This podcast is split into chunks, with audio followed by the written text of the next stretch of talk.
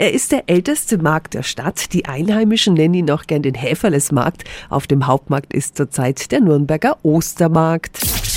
365 Dinge, die Sie in Franken erleben müssen. Michael Fraß ist Nürnbergs Wirtschaftsreferent. Der Ostermarkt läutet immer die Saison ein, gell? Der Ostermarkt ist der Beginn der Marktsaison, das ist der erste Spezialmarkt, den wir im Jahr haben.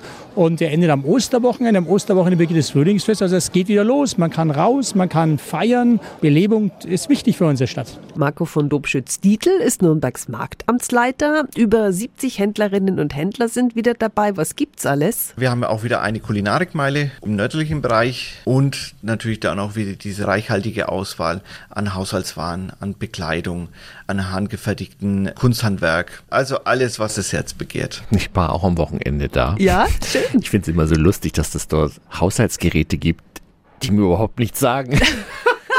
da war so ein langes Ding. Es sah aus wie so eine lange Rohrbürste, aber es war gar nicht so bürstig, es war so ganz flauschig, aber die Verkäuferin war gerade in so einem Verkaufsgespräch, die konnte mir nicht weiterhelfen. Ich weiß bis heute nicht, was es ist. Ich mag diese Vorführungen auch immer so gern, das ist auch mal so cool.